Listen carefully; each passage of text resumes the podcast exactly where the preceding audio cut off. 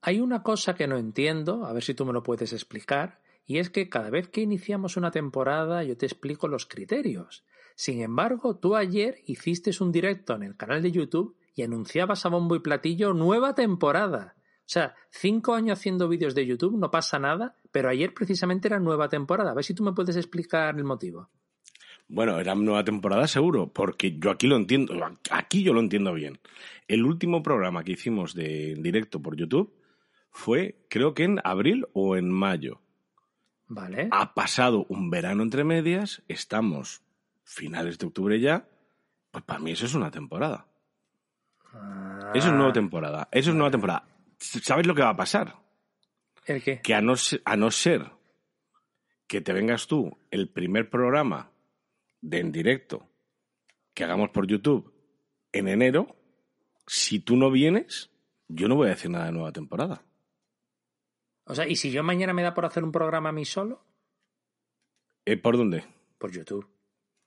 Ah, pues. pues ¿Puede pues ser nueva segundo- temporada? No, no, segundo episodio de la primera temporada, de la nueva temporada, que es que no sé ni qué temporada es, la verdad. ¿Cuántas temporadas llevamos en YouTube? Pues esta sería la segunda. Yo nunca había dicho lo de nueva temporada.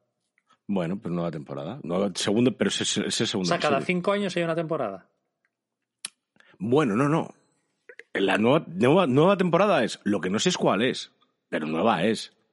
Es la X más uno. Vale. Temporada vale. X más uno. Bueno, pues bienvenido al mundo de las nuevas temporadas. ¿eh? Ya, ya te tengo en mi bando. Así que nada. Bueno, oye, además, cada, cada, cada- creo que hay un programa en cada temporada de podcast. En este caso estamos hablando del programa 113, temporada 7, episodio 8, 86 Le- Legacy, o serie regular, yo ya me pierdo, la verdad.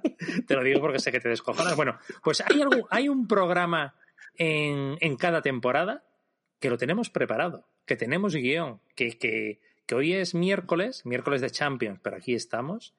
Y, y, y el lunes habías escrito ya aquí un guion, unas cosas, unas ideas, que yo, tú me decías, ¿te lo has leído? ¿Te lo has leído? Yo decía, pero, pero ¿qué, qué necesidad hay de, de, de, de- no de leérselo, sino de tener guion? ¿Vas a Bueno, publicar pues un libro con tus guiones, acaso? Oye, pues, pues igual no es tontería, pero oye, molaría. No, que va. Oye, pero vamos a ver que es un guion, es- este es una página, ¿eh? o sea que tampoco nos hemos deslomado mucho, aunque es programa, yo creo que programa guapo. Oye, Sí. dos, te tengo que hacer, bueno, te tengo que comentar dos cosas. Una, bueno, una es una- un comentario. ¿Vale? Eh, me he inspirado y tengo ideas para programas, Ostras. pero hasta, bueno, te iba a decir hasta la temporada que viene, pero claro, la temporada que viene nunca sé cuándo va La, a ser. la semana, hasta la semana que viene. Pues tengo, se me ha ocurrido mogollón. Otra cosa es que, a ver si tenemos tiempo para preparárnoslo. Vale. Pero se me ha ocurrido mogollón. Y otra cosa que tú lo acabas de mencionar, que han vuelto los directos de Punto a Comics en YouTube. Ah, que Han vuelto, lo que pasa es Qué que... programa el de ayer, ¿eh? Qué programa. Eso eh, lo que pasa es que hay que decirlo. eh, bueno, que la gente vaya a verlo porque, eh, bueno, pues lo primero, a mí me pareció, el invitado me pareció de mejor, lujo, mejor que tú, sí. de lujo, muchísimo mejor, vamos, me sal- salvo el programa totalmente, pero hay que decir que tú lo dijiste además en un programa hace poco en podcast, que no te apetecía nada y me has dejado ahí a mí solo. Sí, sí, sí. Lo entonces lo que te quería, claro, entonces, bueno, pero lo que te quería preguntar es, oye, ¿qué te pareció? Eh, pues mira, hay cosas que mejorar. Vamos a ser Hombre. sinceros. Hay, que ser- Tú verás. hay, que, hay, que- hay cosas que mejorar. Por ejemplo, la puntualidad. Yo he hecho, no sé cuántos programas de YouTube habré hecho, pero habremos hecho unos 100 por lo menos. Puede ser. Y ninguno empezó tarde. Bueno, tú sabes lo que pasó. Te cuento, te cuento. Voy a, va, intrahistoria del primer directo. Pero que es mi la- momento de criticarte, Ah, bueno, ¿no? A mí no me vengas sí, con sí, excusas. O sea, No, no, no. Tira, yo, tira, tú tira, piensas, yo siempre cuando eh, yo estoy lo- chaparrón. yo cuando estoy en la oficina y de repente una reunión empieza tarde porque es que alguien eh, de repente se le ha olvidado no sé qué, yo siempre pienso lo mismo. Eh, este fin de semana, por ejemplo, va a haber Fórmula 1 en México, ¿vale? Y la semana pasada estaban en Estados Unidos.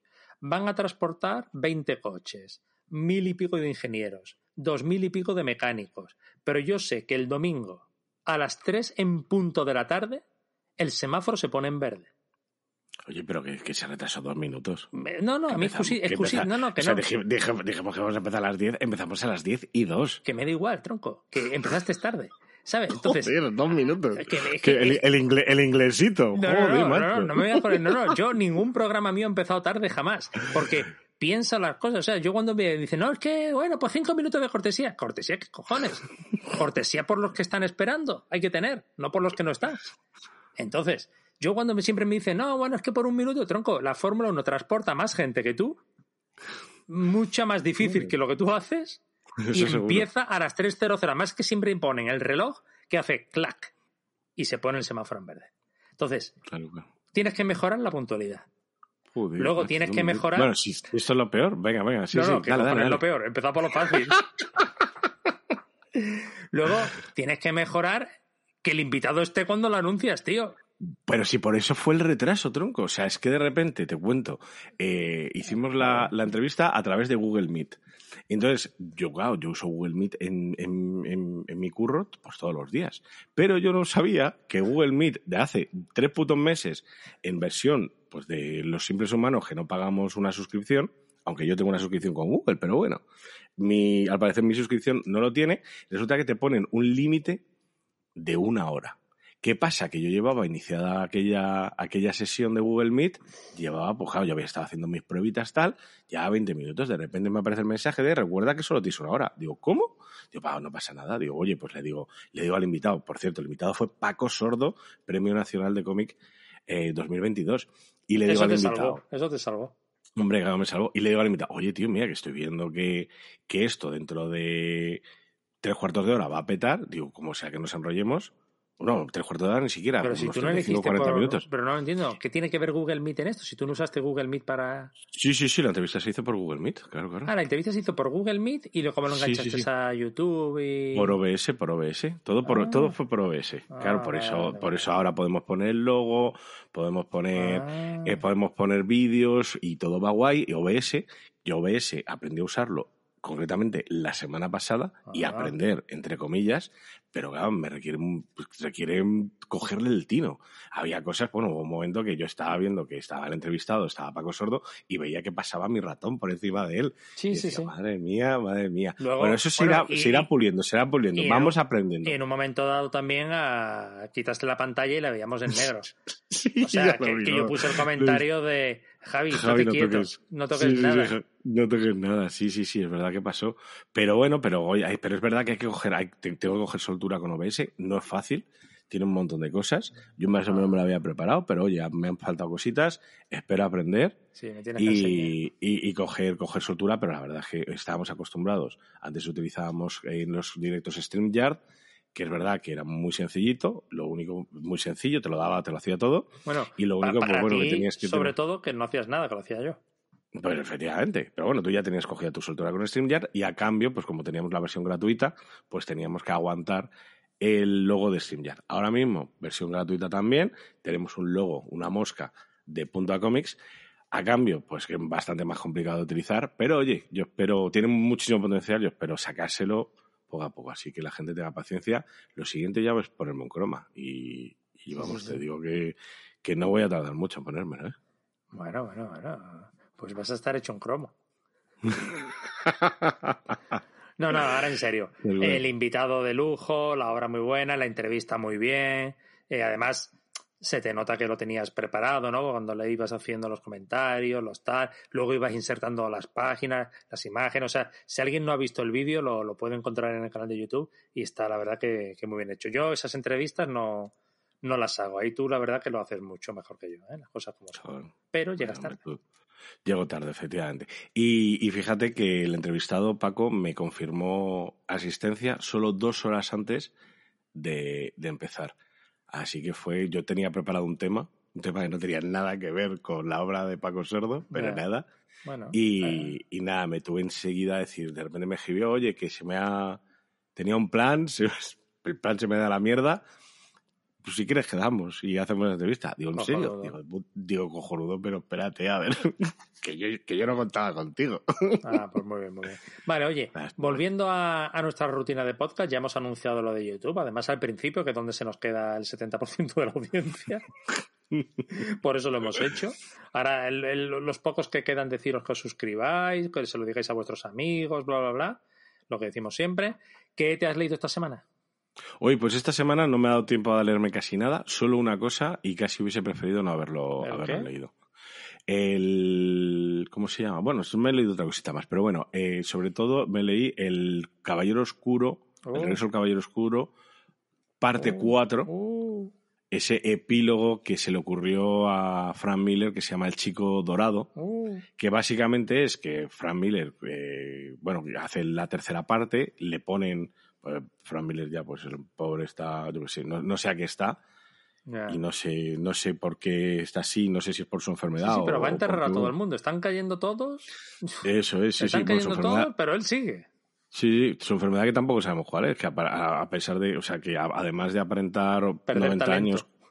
Bueno, Sí, sí, sí, efectivamente. Apar- Aparte de aparentar 90 años cuando tiene 60 y pocos, 60 y pico, y, y luego, pues, haber perdido todo su talento, Qué pena. pues no, no, sé, no sé qué más le pasa. Le pusieron en, en, el, en el Caballero Oscuro 3, le pusieron a Brian Azarelo de guionista y la verdad es que se nota. Y bueno, es, el TV es aceptable. Por, es por lo menos tuvo hablamos. talento. Aquí, Sí, a- que aquí, ahí sí. que aquí no hemos tenido.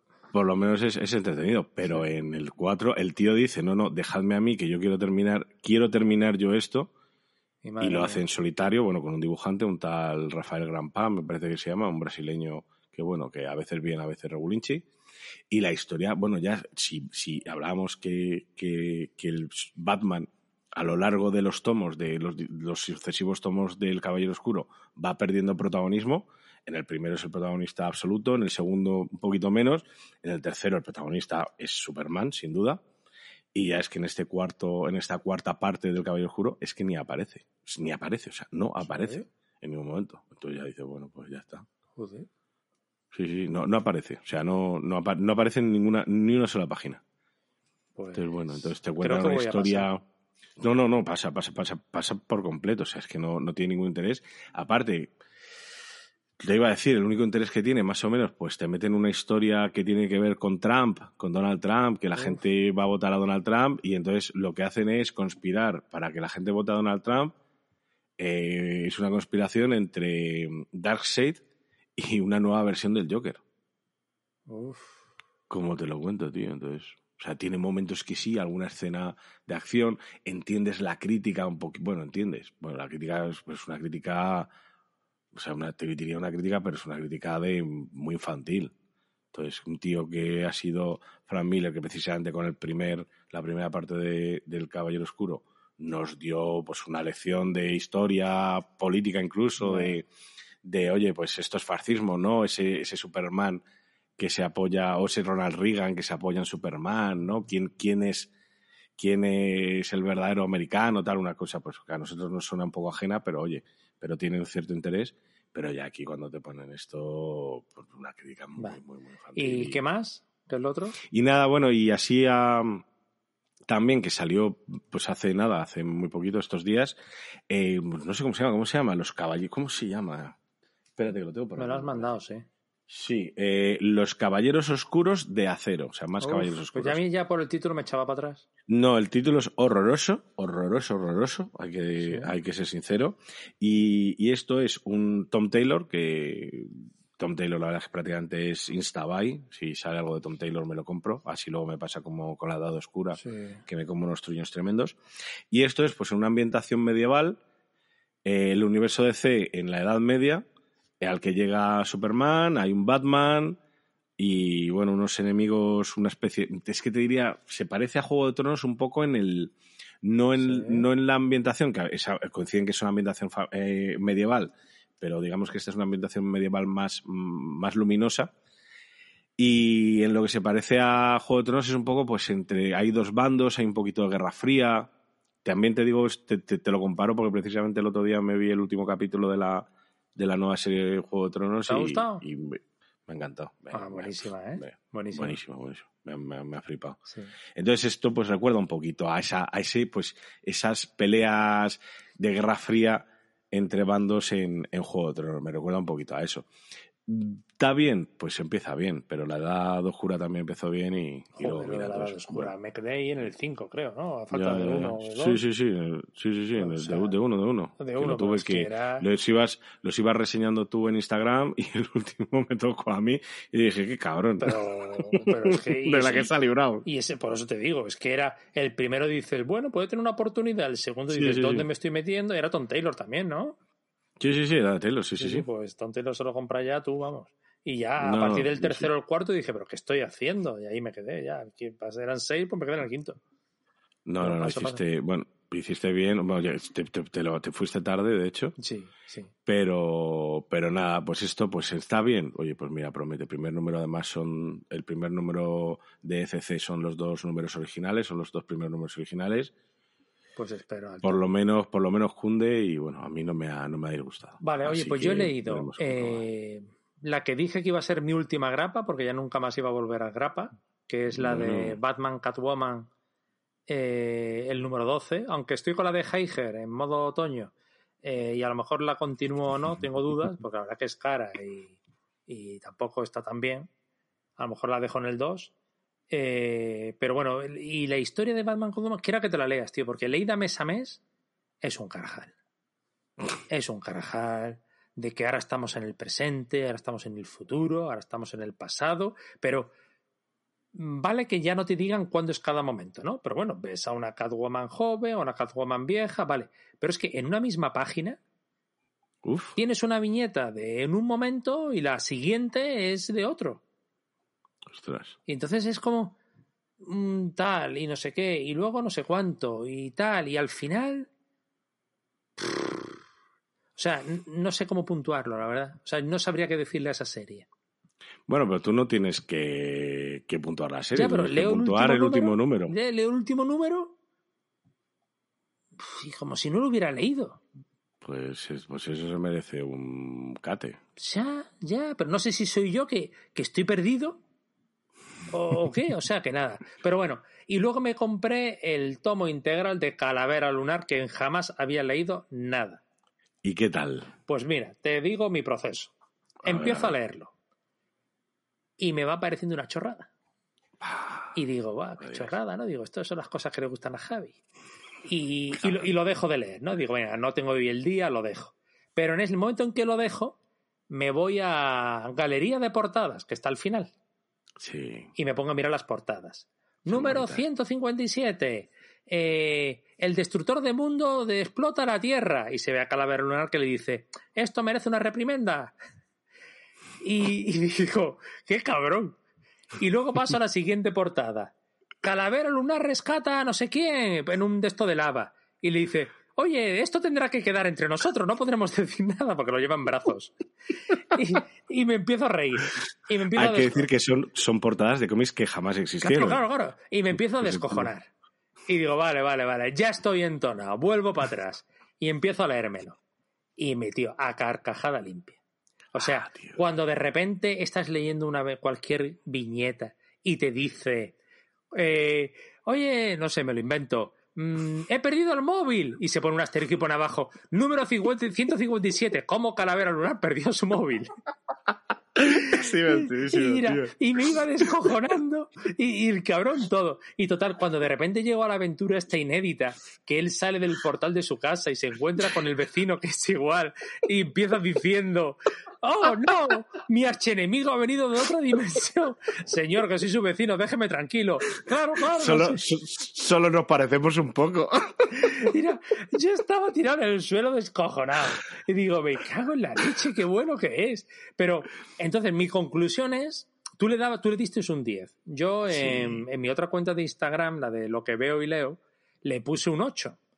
Porque para mí no es un 10, es un 8. Pero también te digo una cosa, hay que pillarle ese sentido. Porque lo que me pasó a mí al principio, yo creo que le puede pasar a mucha gente. Entonces, una vez que le pillas el sentido del humor, es buenísimo, tío, es buenísimo. O sea, es que me reí, pero no te imaginas lo que me pude reír con, la, con los cinco magníficos, ¿no? Que somos los cinco increíbles. Ah, vale. ¿Sabes? Pero es que A yo no quiero estar en el genial. grupo. A mí, a mí me parece divertísimo. Yo esto me compré porque esto hay que decir que originalmente fue una grapa y creo que además fue la grapa, si no me recuerdo, si no recuerdo mal, creo que era el número 137 de Calavera Lunar. Entonces, claro, te hacía referencia constantemente a los 136 números anteriores. Y, y, solo salió una grapa y, y, yo creía que nunca había salido más. Entonces ahora ha sacado, por Astiberri ha sacado este tomo que creo que son 80 páginas. Entonces incluyen esta grapa, que bueno, yo la tengo repe, pero no, a mí no me importa, porque me encanta. Y, y además la tengo destrozada la grapa, a todo hay que decirlo. Y luego vienen historietas que al parecer Monte sí que hizo pues en 2007, 2008, que yo no tenía ni idea, y luego pues lo complementa con esa historia nueva. Y, y a mí es que, o sea, además en este tomo me enteré de que la grapa original, el cabrón la hizo, la escribió y dibujó en solo siete días que me parece tremendo. Y luego además es que me parece, no solo me descojono vivo, o sea, es que me descojono vivo por el sentido del humor de ese cómic, me parece acojonante. Y lo, además es que me parece un cómic muy bueno, muy bien dibujado, muy bien narrado. Tiene momentos, no voy a decir, no voy a hacer spoilers, pero el momento del niño Mina, ah. todo lo que le pasa al niño Mina, cuando ah. el niño Mina baja esas escaleras. es un dramatismo acojonante, tío. El niño Mina es Que muy bueno. pobre, el niño Mina, de repente que se, se japa de casa para ayudar a, a su amigo Calavera Lunar. Eso es, o sea, tiene un, es un momento dramático con esa sombra mientras baja las escaleras. O sea, es que me, parece un, cómic muy bueno, tío. Sí, es muy bueno, es muy bueno. Has leído, o sea, supongo que si lo has leído y habremos hablado ya de ello, Universo, ¿no? Eh, sí, sí, sí. La última historia del tomo de Universo es que es brutal. Ahora no me acuerdo. Ah, es brutal. O sea, el hombre que va yendo en el tiempo y una y otra vez. Es que esa historia es buenísima. O sea, ahí me enganché. Por eso tú me decías que este tomo era muy bueno y yo soy muy fan de Monte. Digo, coño, venga, me lo voy a pillar que no lo tengo. Pero cuando empecé, era como, uff, uff, que no, no lo estoy pillando. Y ya luego me, me, me empecé a descojonar y digo, qué maravilla. Pero qué maravilla es esta. A mí lo que me encanta es que Montes, fíjate, que le, a mí, pues, yo pienso en Montes y pienso en el jueves, ¿no? Pienso en el para ti que eres joven, pienso en, bueno, en las cosas que hacía para el jueves, que, el tío estuvo muchos años, muchísimos años ahí. Y lo bonito es que el Montes, y lo hemos descubierto con el tiempo, es un, no solamente un artista cómico buenísimo, sino que además es un amante de la ciencia ficción, de la ciencia ficción más clásica. Hizo la adaptación aquella de Matadero 5 del Vonnegut. Sí. Luego Universo es un cómic de ciencia ficción 100%, Calavera Lunar es ciencia ficción 100%, y el tío es un amante de la ciencia ficción. Y luego te metes en su Instagram, que el otro día lo estuve trasteando, y resulta que el tío se estaba leyendo Los Cuatro Fantásticos de, de Stanley y Jack Kirby, es el número uno, y por cada número, por cada TVO que se leía, hacía una ilustración.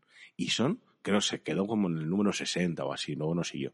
Pero son preciosas esas ilustraciones, tío.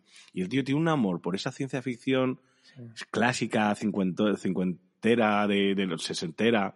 Ah, eso, es precioso. O sea, yo, yo me lo estaba leyendo y digo, un programa con Montéis tenemos que hacer. Ah, pues sí, pues estaría muy bueno. un programa con Montéis que pega muchísimo y hay que hacerlo. Así pues sí, pues a ver si, a ver si le, si podemos dar con él, porque molaría muchísimo. Sí, sí, sí. Vamos, tienes el Instagram, joder, acósalo, que eso se te da bien. Sí, sí, la verdad que sí. Luego otra cosa es que luego respondan. Sí. Pero bueno, acosar, acosamos. Que vale. bueno, oye, pues en esta nueva temporada me ha gustado esta rutina que tenemos, ¿no? De, de, de hablar de lo que leemos, ¿no? Es como que eh, no sé, yo creo que aporta y, incluso nos da la oportunidad de si queremos no hacer el programa.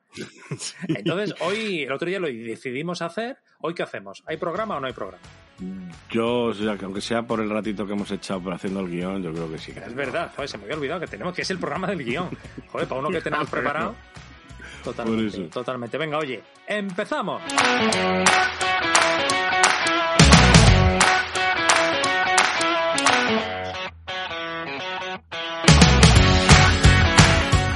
Entonces, cuenta de qué va el programa. ¿Qué se te ha ocurrido a ti? Y has escrito un guion.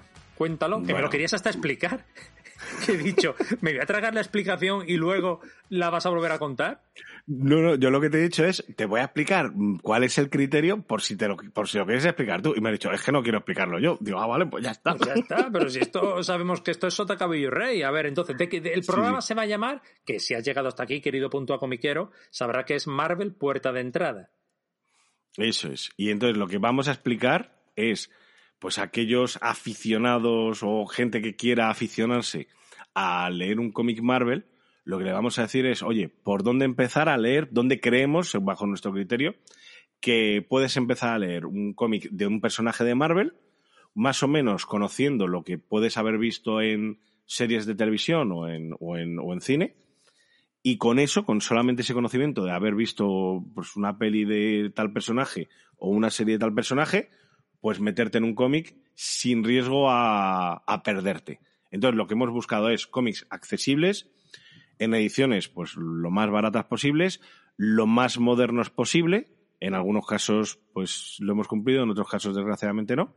Y principal, lo, lo, lo principal es que a día de hoy estén en catálogo en Panini, es decir, claro. que, que, puedas ir a la tienda y encontrarlo, o si no encontrarlo, pues pedirlo, porque ahora mismo existe una edición, hay una edición vigente por parte de Panini que no está descatalogada. Ah, vale, vale, vale, vale. Pues eso que me ahorré antes. Vale. vale, entonces, eh, hemos, eh, hemos, yo hablo siempre en plural, pero realmente ha sido tú. Eh, hemos cogido mogollón de personajes, estoy viendo aquí en el guion, eh, joder, qué de personajes. ¿Cuántos son? ¿Los hemos contado? Pues no, pero 3, 4, 5, 6, 7, 8, 9, 10, 12, 13, 14. Pues no va a quedar larguito esto, ¿eh? Bueno, vamos a ver. poco que estemos un minuto son 14 minutos. Bah, eso no es nada. Eso no es nada. Venga, oye, empezamos por Caballero Luna. Gran personaje donde los hay, eh, donde los haiga. Venga, no los haiga. y, y tú dices que empecemos por el 100% Marvel eh, HC, ¿qué es? Eh, los tapaduras, los hardcovers. Ah, que mezclamos no, inglés y español. El... Bueno, eso pregúntaselo a Panini. Esto no, yo, los nombres de las colecciones son, o sea, yo he puesto el nombre de la colección tal cual sale en la web de Panini. Va, vale, vale. Pues tú dices que empecemos por el 100% Marvel del Caballero Luna de Warren Ellis. A mí me parece, este es la verdad que sí, aquí pues podrías, esto, tú aquí puedes aportar mucho porque tú eres el, el gran aficionado al Caballero Luna. Yo es verdad que Caballero Luna no he leído mucho, lo tengo que reconocer, pero sí me parece muy accesible. ¿Qué pasa? Ahora mismo eh, Panini está publicando los primeros números de Caballero Luna, los de... ¿Quién era? Eh, ¿Esto era Bill Mando con, con Sienkiewicz, puede ser? No, sí. eh, Moench. Doug Moench con. Perdón, perdón. No, no, pero a ver, a ver, atención, querido lector. Si vas a la tienda y te encuentras el Caballero Luna, los Marvel Saga, huye. Porque como fan te digo que son malísimos. Sí, lo son. O sea, me pillé el 1 y el 1 no me pareció malo. Pero bueno, me lo pillé y el dibujo, joder, el dibujo es David Finch. No, pero claro, yo pero, ah, no, no, no, pero yo digo los, claro, yo estoy hablando de que ha salido, hay una edición ahora de los originales, sí, sí, sí, o sea, de, de lo eso, primero primero. Por eso, entonces, vale, vale, vale. hay varias ediciones. Entonces, estos de, de David Finch, David Finch, huye. Yo me pillé el primero, no estaba mal, pero el segundo ya es truñaco y el tercero he pasado mogollón de pillármelo y soy el fan que le falta, pero paso. Luego tienes, salieron los tomos Omnibus, que es toda la parte de Moench y Sienkiewicz, que está guay, pero la verdad de la verdad que lo guay es pillárselo en la edición que está diciendo Javier de Marvel Saga este. Hmm. ¿Vale? Porque es mucho más cómodo que, que, que los Omnibus, que son un cuñazo leerlo, de del tochal que es, que es. Pero bueno, Claro. saldrá más caro, entiendo. Yo, y también yo lo, lo que digo es eh, evitar a lo mejor esa, esa serie, la serie original, pues yo creo que es café para muy cafeteros ahora mismo. Yo, La de ojo, yo Moench empecé- y tal. la de Moench y Sienkiewicz, yo empecé a leérmelo, ¿Sí? a mí me costó entrar, a mí me costó entrar mucho, mucho, mucho, mucho. No, entonces, no. entonces, y además es, es un caballero luna que creo que además no ha explotado todo su potencial. Es, es el origen, el caballero luna original, primero, que básicamente es una especie, una mezcla entre, entre Batman y la sombra, ¿no? Un poco ese personaje tiene unas identidades diferentes, pero básicamente es un- una copia de Batman, una copia o- muy basada en Batman. Sí. Y creo que ahí todavía no ha explotado todo su potencial, que es básicamente al final, yo creo que, que aporta mucho y, y eso es posterior, la enfermedad mental que él tiene, luego, Sí. ¿no? Ese trastorno de personalidad que él Empieza- tiene, yo creo claro, que le, claro. que le aporta mucho al personaje. Y creo que precisamente en este tomo que digo de, de Warren Ellis, que creo además que sale ahora mismo, porque eh, se publicó originalmente en tapa blanda y creo que ahora mismo va a salir en tapa dura, en las próximas semanas incluso, creo que ahí es donde precisamente Warren Ellis hace historias muy historias como le gustan a Warren Ellis, o sea, aventuras de, de un capítulo, o sea, de, de 22 páginas, Sí. donde sí explota ese potencial y donde no necesitas conocer mucho más al personaje. Si lo has visto en la serie de Disney Plus, pues oye, fenomenal, pues ya sabes de qué palo va. Si no has visto la serie de Disney Plus, pues bueno, pues son aventuras de un personaje Eso que que sabes que está. Y también, eso que te ahorras. Y bueno, un personaje, pues son aventuras que están simpáticas y que son cortitas y tal. Y entonces por eso, por eso he desechado la parte de, de Monchi Sinkiewicz. Vale, pero también diría, si te gusta lo de Ellis, vete a lo de Monchi Claro, no, no, pero este programa va de eso, de puerta de entrada. Es decir, tiene que ser una etapa que, joder, que sea para mayoritaria. O sea que sí, estoy totalmente de acuerdo contigo. La verdad que sí. Sí, sí, oye, pues muy buena, muy buena recomendación. Eso sí, mm, el cómic es nada que ver con la serie. A mí la serie de televisión es que me defraudó tanto. Al potencial Mm. que tiene lo que hicieron. O sea, me, me- Pues sí. era una chorrada. Yo ni, si- yo ni la acabé, o sea, que imagínate. Buah. A ver, oye, siguiente, vamos por orden alfabético. Pues Caballero Luna, Capitán América. Aquí has puesto el Marvel más hub de Capitán América, Soldado de Invierno. Hmm. Buen pedazo de TVO. Sí, sí, sí. Yo creía que, o sea, creo que, que empezar por la etapa de, de Brubaker, pues es una buena etapa. Precisamente es una etapa que, oye, la gente que viene de las pelis, pues la va a encontrar también muy accesible. Es, el- bueno, pues en Soldado de Invierno lo que encontramos es la historia de Bucky, en la que luego, pues. Anteriormente cojo- cojo- llamado Bucky, ahora ya es Pues, sí, anteriormente llamado Bucky.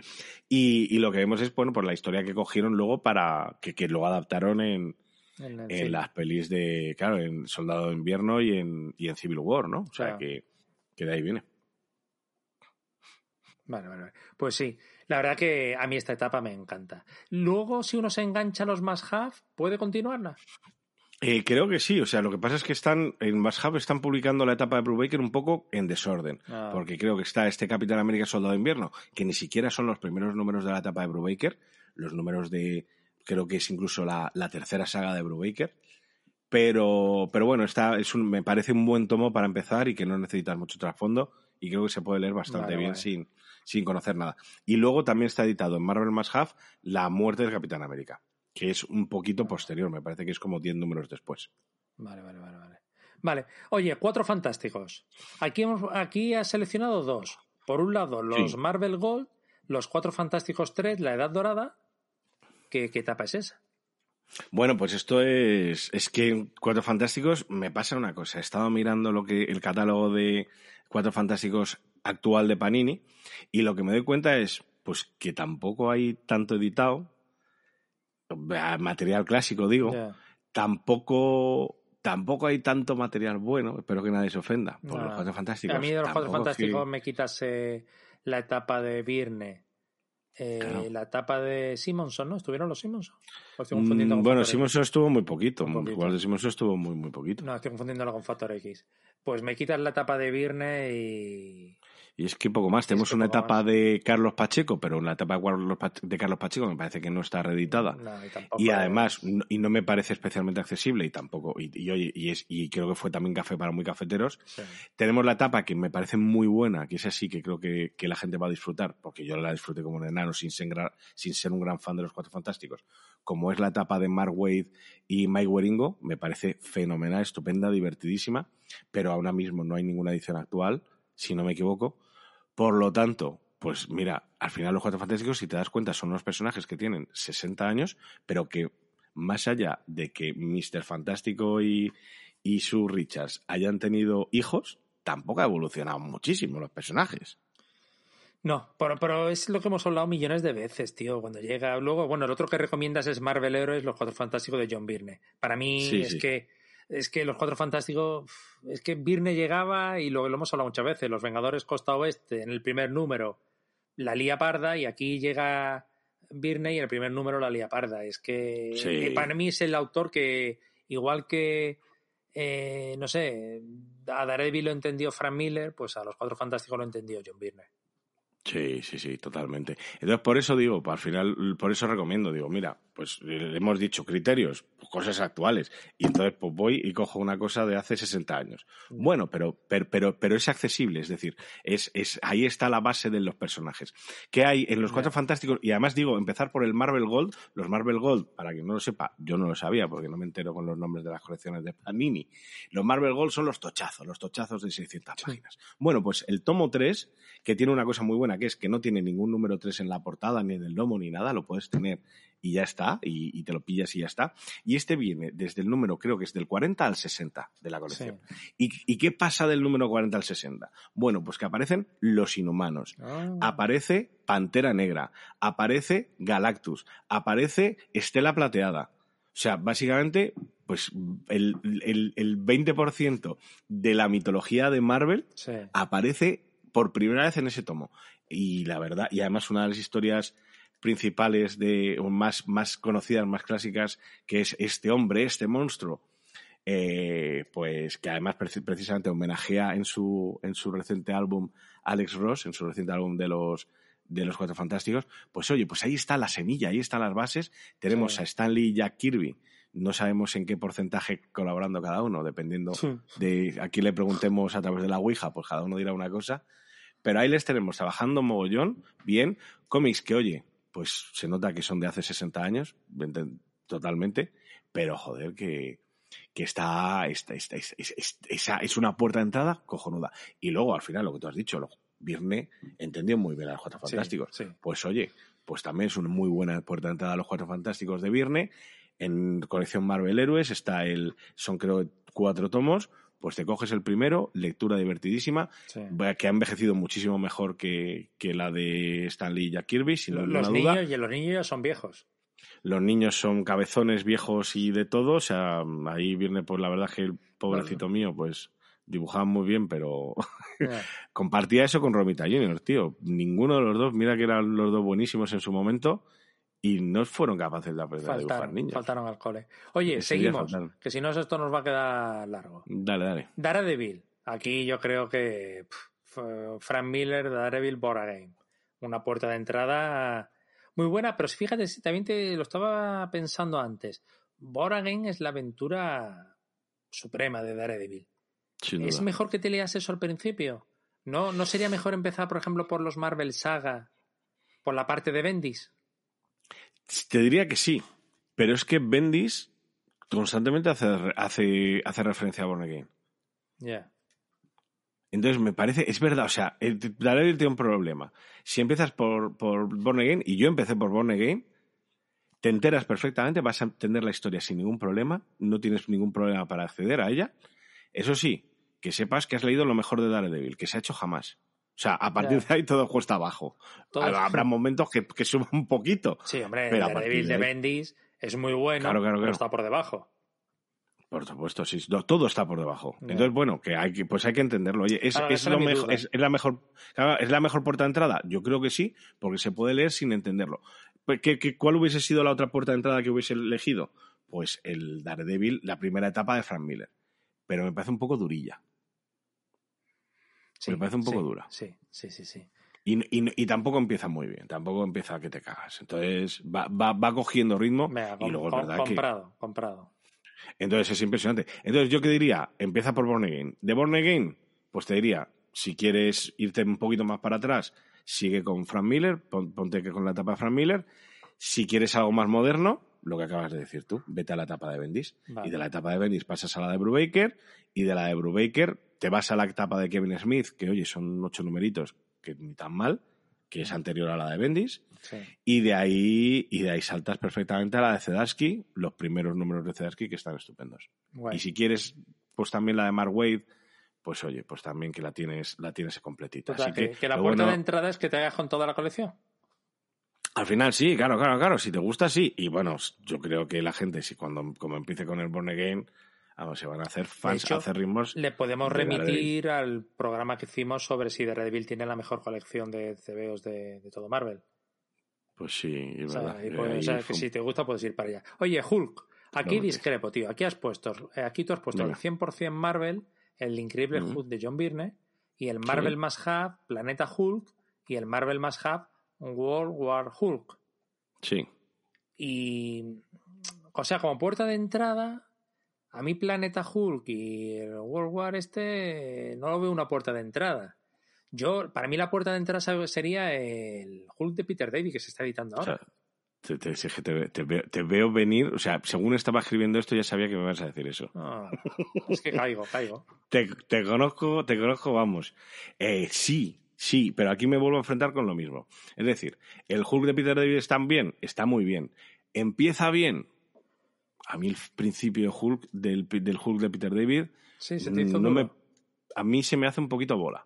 Entonces, por eso digo, cómics accesibles. El, el Hulk, te hay que explicarlo. El Hulk de John Byrne es justo anterior, si no me equivoco, exact- no, justo anterior no, pero algo anterior al de Peter David. Luego hubo entre medias otro, Al Milgrom, me parece Sí, que fue el guionista entre, sí. entre, entre Byrne y, y, y Peter David. Entonces, a mí, a mí lo que me pasa es que creo que John Byrne se lee muy bien. Creo Sí. que el arte y la narración de John Byrne han envejecido muy bien. Como usaba viñetas muy grandes, tampoco mucho texto de apoyo, pues creo que el lector novel de cómic va, va a entrar bien a, a un cómic de Byrne. Entonces, por eso elijo el 100% Marvel HC, el increíble Hulk de Byrne, que es de hace, no hace mucho, y me parece que es accesible, que te cuenta una historia de Hulk muy clásica, pero oye, te haces con el personaje. Por eso no he cogido el de, el de Peter David. ¿Qué, qué pasa? ¿Qué, qué te diría? Lo mismo. ¿Que te gusta el Hulk de Byrne? En cuanto lo acabes, vete a por el de Peter David, que te va a flipar. Sí, Que te sí, va a flipar. flipar. Un poquito más denso, pero te va a flipar. Y luego, Planeta Hulk, lo bueno que tiene es que es, cogen al personaje de Hulk, lo mandan al espacio, por lo tanto, no tenemos ningún personaje secundario de, de nada. Claro, decir, Bueno, o sea, decir de- que lo mandan al espacio por la Civil War. Sí, sí, sí, efectivamente. por Hay Civil Civil War. War, el bando que tenga Hulk va a ganar, pues quitaron a Hulk de en medio. Tal cual. Entonces se lo, lo mandan al espacio. ¿Qué pasa? Por lo que te digo, que no hay ningún personaje secundario. Por lo tanto, simplemente te encuentras a Hulk en un planeta por ahí perdido, machacando gente y a una historia, pues, que rollo Espartaco y tal. Bueno, lo, y un poquito lo que, hemos lo que vimos en la peli, En en, la peli. en la de Thor Ragnarok, Sin ¿no? Un tanto ese- chistecito. sin tanto chistecito, además. Y luego su continuación, que es, es que se continúan, que es World War Hulk, que Sí. es, es continuación, una es la secuela. Entonces a mí, pues eso, me parece que son cómics que sin tener ni idea del personaje, habiendo lo conociéndolo solo de las pelis, pues que te pueden entrar bien porque, porque no necesitas conocer a ningún personaje. Que sí. Oye, Hulka, de Hulk a Hulka. Qué Mm. buena la serie de televisión. La única buena de Marvel, ¿eh? Lo digo ya. Me ha gustado mucho, me ha Sí. gustado. Y el último episodio me encantó. Sí, sí, sí. Está. La verdad que yo solo he visto seis episodios y porque vi los primeros, cuando me vi que aquello era un truñaco, me bajé y volví. Y la verdad que el, final es bueno, sí, pues puede ser. Oye, aquí tú recomiendas la sensacional Hulka de John Byrne, que es Sí. la puerta de entrada típica, Sí. y luego el Marvel Collection de Hulka de Dan Slott, que yo aquí el primer Mm. tomo me encantó y Sí. el tomo 2 me aburrió. Bueno, pues que la gente se compre el, el tomo el tomo 1, ¿no? Sí. ¿Te lo puedes leer solo el tomo 1 y, Sí, sí, y prescindir claro. del resto? Sí, claro. Pues mira. Pues ya está, como de entrada. Al final un poco es el mismo, ¿no? Es, además, Pero te diría que incluso la etapa de Virne eh, es muy. Pues rompiendo tanta cuarta pared y tal, yo los mandaría directamente a Hulk de Dan Slott. Sí, ah, bueno, mira, también, pues sí, sí, sí. Yo era por un poco, oye, pues que, que si quieres Hulka y has visto la serie Hulka y quieres ese rollo, pues precisamente en estos dos tomos, en el, en el Marvel Heroes de, de John Byrne y en el Marvel Collection de, de Dan Slott, pues ahí lo vas a encontrar, ese, esa Hulka rompiendo la cuarta pared.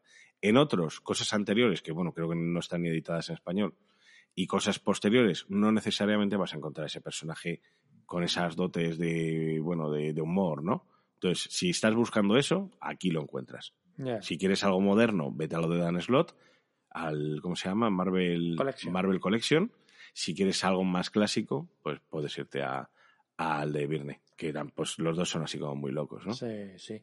Iron Man, Marvel Must Have, Iron Man Extremis. ¿Te gustó a ti lo de Extremis? Mm, No, pero me parece, o sea, no, no, no del todo, pero bueno, igual, nuevamente, me parece una entrada, buena, sí. una buena puerta de entrada. O sea, aquí es verdad que, que- que hay que decirlo. No estamos hablando de los mejores TVs, no estamos hablando de nuestras sagas favoritas de personaje. Sí. Estamos hablando de ¿Cómo entrar al buenas personaje? puertas de entrada. Eso es. Entonces, bueno, pues por eso no, hay, hay veces que dices, bueno, pues si esto no es lo mejor del personaje. En el caso de Daredevil sí, pero en el resto no.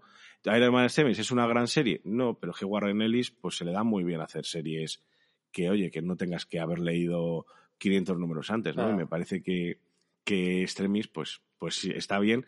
Ah, Eso sí, cuando la gente se lo lea, pues le va a recordar mucho al argumento de Iron Man 3 porque de- cogen mucho prestado en Iron Man 3 para hacer esta... Mm, Para, para- para- o sea, cogen mucho prestado de esta serie de Extremis para hacer Iron Man 3. Sí. sí, sí, la verdad que a mí Iron Man era un personaje que me gustaba cuando era sencillo, pues sus problemas del alcohol, sus aventuras terrestres. Ahora ya cuando se ha ido tanto espacio, tan, tan, tan traje, nanotraje, no sé qué, a mí ya se ha diluido. No me gusta. De la etapa clásica, ¿qué podrías recomendar tú? Que tú te has leído más que yo. Hombre, toda la Lo parte de... ¿Cómo se llama? El, el demonio en la botella Armor- o algo así. Sí, Armor Wars y todo esto está muy Mira. chulo. La guerra de armaduras y lo del demonio en la botella y todo esto, que son los Marvel Gold, eso está muy chulo. Claro, bueno, eso está, sí, eso está en Marvel Gold y, y no sé si incluso la Guerra de Armaduras lo iban a reeditar en Sí, algún sitio. Seguro que sí, hombre. Eso sale. Oye, eh, Pantera Negra. Como ha tenido película, lo metemos en el listado.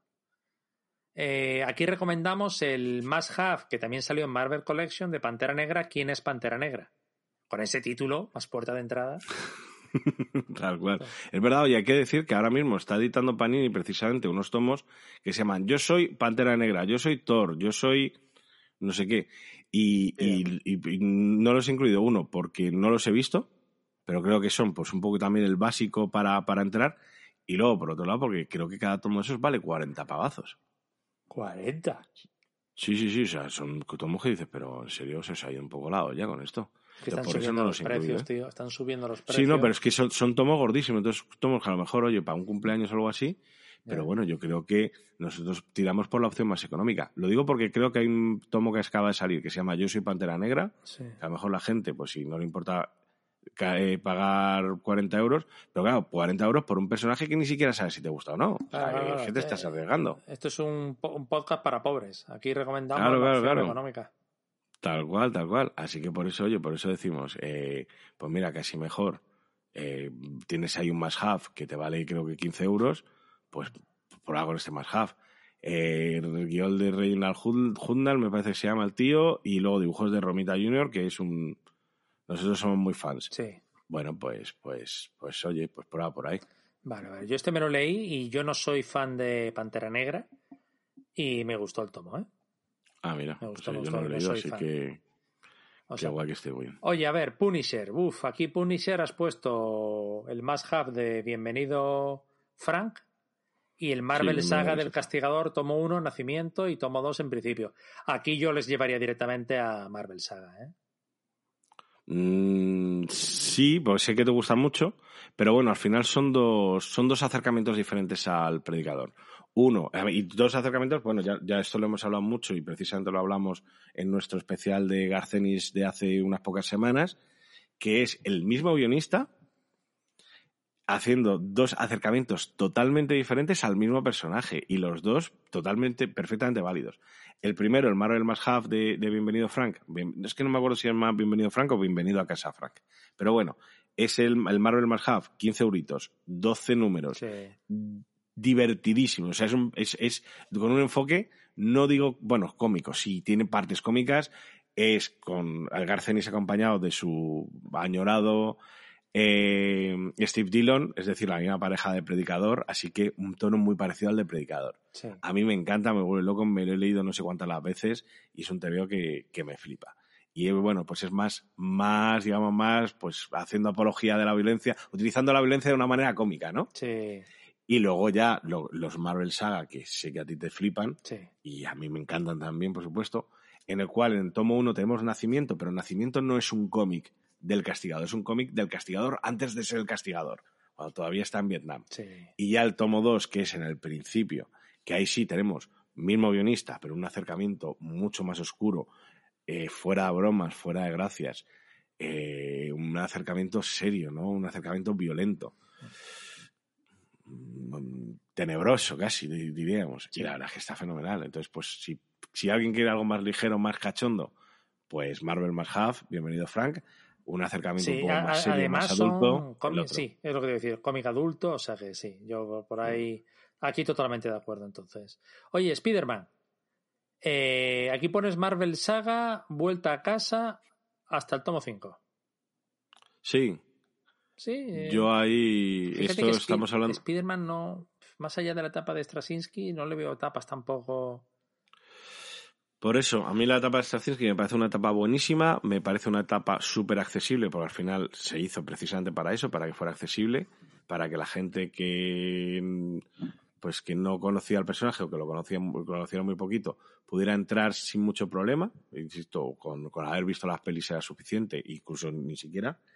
Y creo que en los primeros cinco Marvel Saga, que son en los que Straczynski se junta con, con Romita Jr., otra vez Romita Jr., me parece una, una, puerta de entrada muy buena. Además es que es antes de que Straczynski empiece a hacer trastadas, porque Straczynski luego empieza a hacer mucha trastada, pero esto me parece que está fenomenal.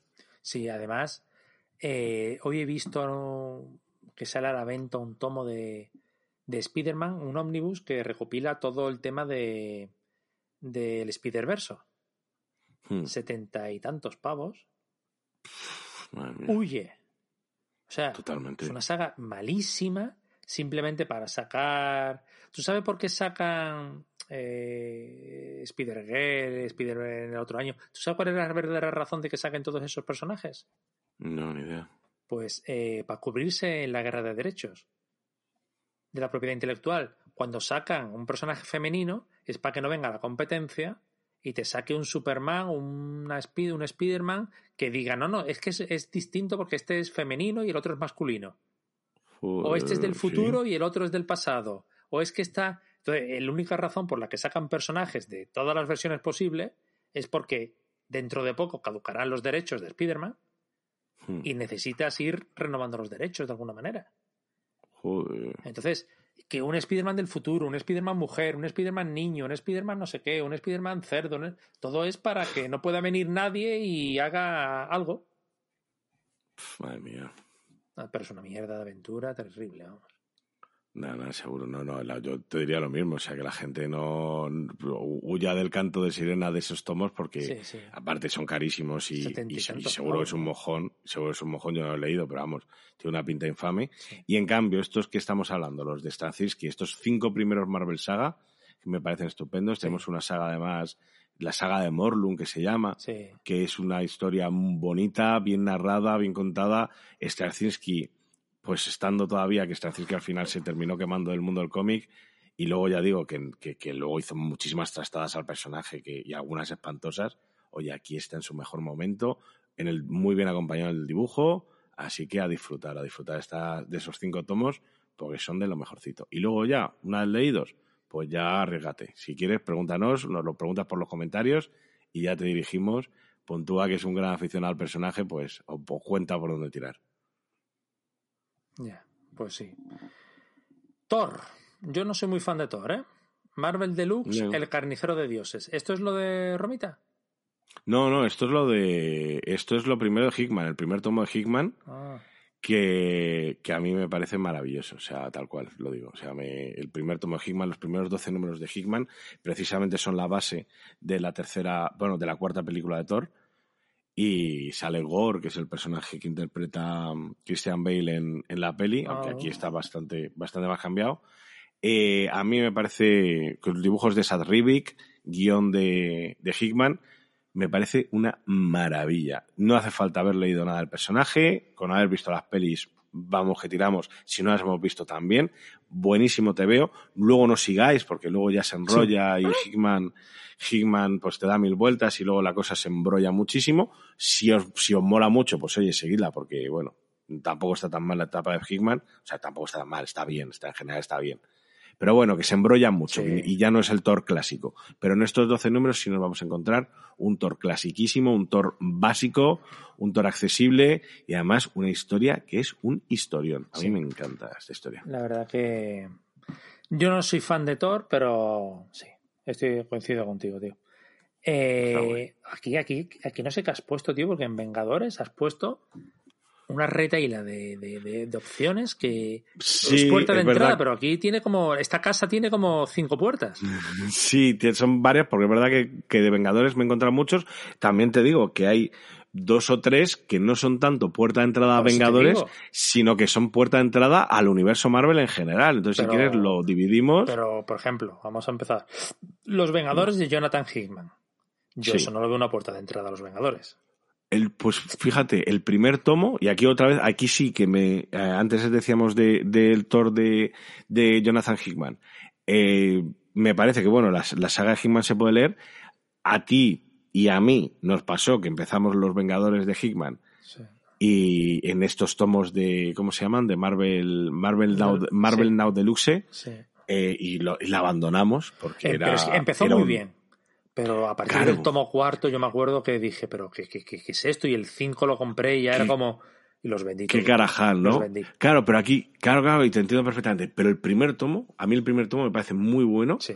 y además me parece, eh, y además está bien, o sea, más o menos se cierra, se cierra la historia que cuentan, aunque luego da más, da más vueltas, ¿no? Pero se cierra bastante bien y a mí, y a mí me recordó al, a los Vengadores del cine. Entonces, el que venga de ver los Vengadores del cine, esto es súper parecido. Por cierto que, eh, hay que, hay que decir, y hay que hablar de que los Vengadores tenemos la etapa clásica, que yo diría que llega hasta 2005, hasta la entrada de Bendis, y a partir de la entrada de Bendis 2005 estamos hablando de una cosa totalmente diferente. Totalmente diferente. Es decir, Es que no para mí la puerta de entrada es Vengadores de Sonidos. Claro, efectivamente, y, y está ahí, ¿no? No hemos, bueno, hemos puesto los Vengadores, los Vengadores, los nuevos Vengadores 1, el Marvel más Hub, los nuevos Vengadores 1, que es de Bendis. También podemos entrar por los Vengadores, por, por, por los Vengadores Sí, pero- desunidos, Pero luego has puesto... que también está en Marvel más Hub. Sí, sí, pero bueno, también, también, también valdría, ¿no? O sea, está- Claro, está, es en Marvel más Hub. Civil War, hay mucho carajar para meterte ya directamente a Civil War.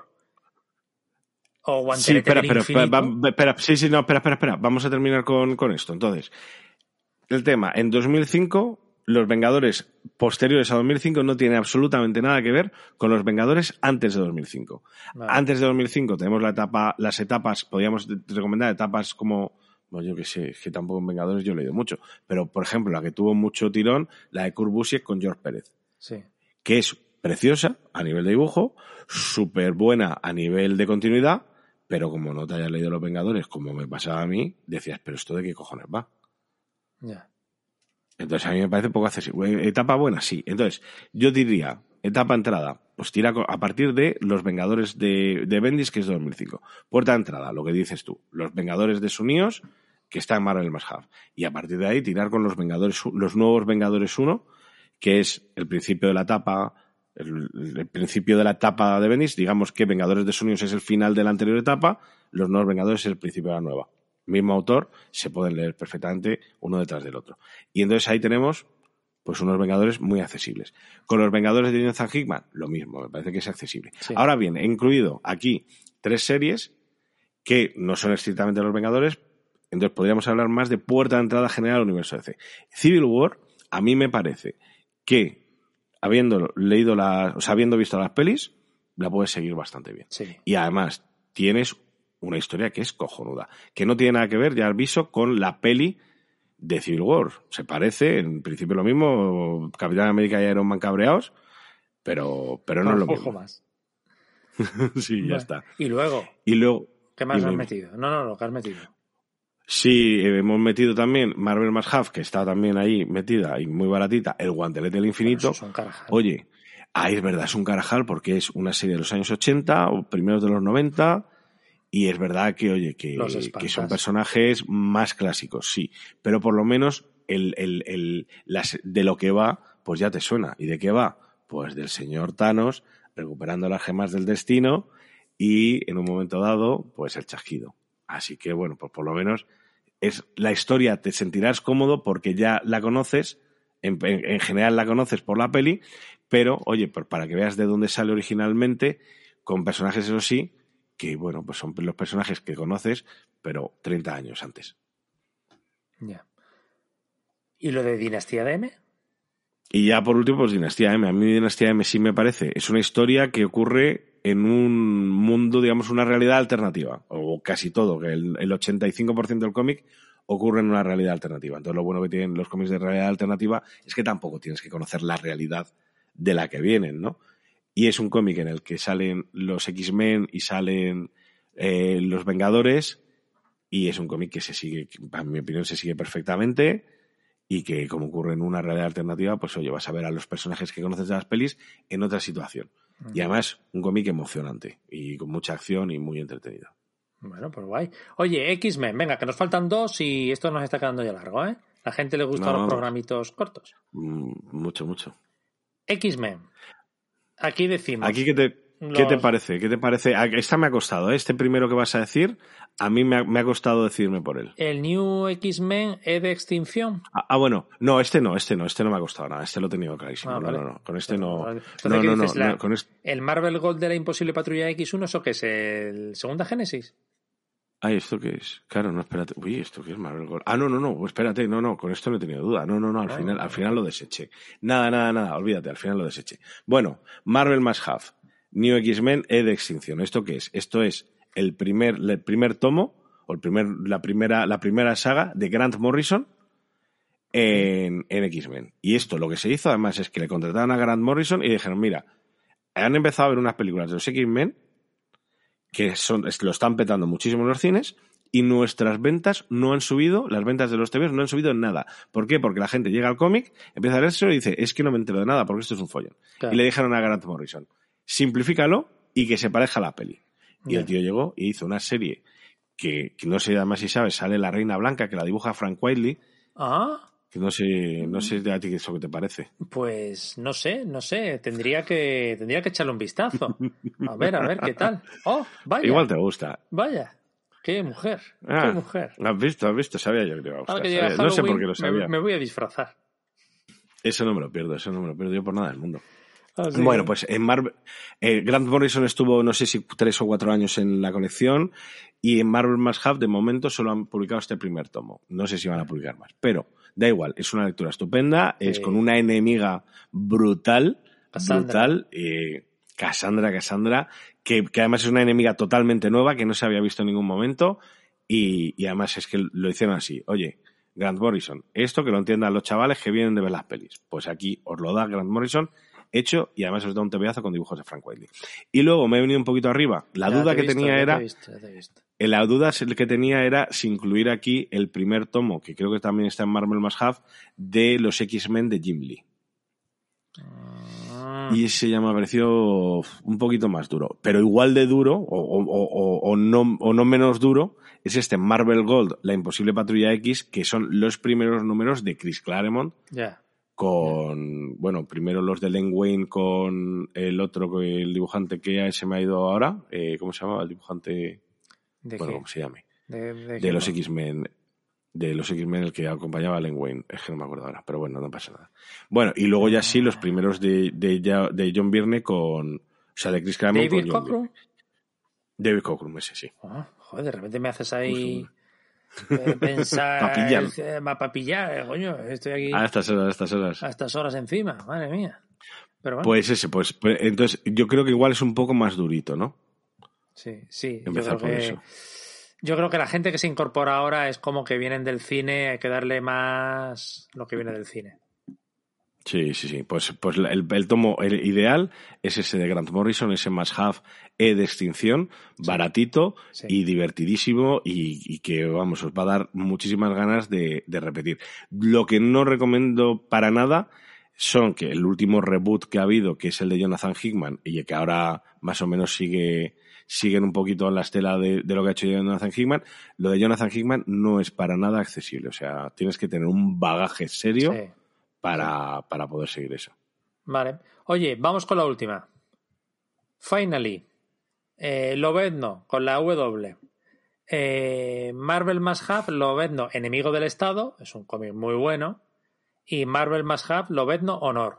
Perfecto para entrar. Una puerta de entrada muy buena, sí. Aquí yo no tengo ¿Verdad? nada que decir. En el primer caso nos encontramos un cómic de, de Mark Millar, Ah. otra vez con, con, con Romita Jr., que ya es como la tercera o la cuarta vez que sale en esta lista. Eh, Más Half también es, no, no es de los más baratitos porque creo que son 12 o 13 números. Entonces este no, son- no es de los de 15 euros, pero rondará los 20. Y es una historia absoluta. No sale prácticamente ningún secundario de Lobezno. Salen secundarios de Marvel, pero que no tienes por qué conocerlos. Y la historia es impresionante. Está narrado, pero vamos, está narrado precioso.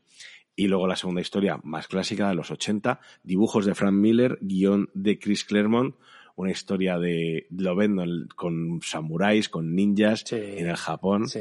Una historia muy ochentera, pero que yo creo que ha envejecido muy bien y que tiene ese regustillo de las pelis de acción de los 80 un poco, ¿no? De Van Damme, bueno, de Van Damme es noventero, pero Sí. bueno, de, de John Boo y todo eso, sí, sí. que le sienta muy bien a esa, a esa historia, Nada, ¿verdad? muy recomendable, sí, totalmente, totalmente. Así que bueno, oye, pues, pues esto es todo, ¿no? O sea, yo creo que de aquí la gente sí podría encontrar una manera de entrar al mundo del cómic y, y, bueno, que nos digan qué les parece. ¿Tú qué, qué, qué más quieres añadir? Nada, que bueno, en breve haremos la misma puerta de entrada, pero para DC. Así Ah. que, que en breve la prepararemos. Y lo único, pues si alguien tiene otra opinión y cree que hay otros personajes, o sea, estos personajes u otros que tienen otras puertas de entrada, oye, pues que lo digan en comentarios. E igualmente, si la gente, si hay gente que oye, que dice, oye, pues quiero investigar un poquito más, o ya he empezado con este o con aquel, Sí, tomo que habéis recomendado. Una puerta, Claro, de, por- puerta de pasillo, ¿no? La siguiente. Eso es, claro, claro, claro, que la gente si quiere preguntar, oye, ¿por dónde tirar? Pues que nos pregunte por Instagram, por iBox, por donde sea, que le respondemos, le guiamos, o si no, pues lo que dices tú, hacemos un, un un siguiente, siguiente programa. programa. Oye, pues genial. Oye, estamos de esta temporada de un formal que estamos eh, acabando octubre. Llevamos como 8 o 9 programas ya. Estoy totalmente asombrado, ¿eh? Sí, lo que he visto, fíjate que estaba trasteando antes por, por el iBox y estaba viendo que antes los programas duraban 20, 25 minutos. Sí, sí, sí, sí. Y esos son nuestras intros ahora. Sí, sí, efectivamente, eso te iba a decir, tío. Sí, o sea, hoy, hoy precisamente habremos hecho la intro, habrá durado por lo menos eso, así que oye, pues la verdad es que Habrá que estamos volver. tirando para Habrá que volver. digo Bueno, yo. yo te iba a decir precisamente, digo, joder, estamos tirando para mi casa, básicamente, que era lo que yo quería. No. Así que, oye, ni tan mal esta nueva temporada de Punto a Comics. Eh, yo me noto que al final del programa ya como el abuelo está cansado, ¿eh? Alguien me tiene que venir a acostar ya.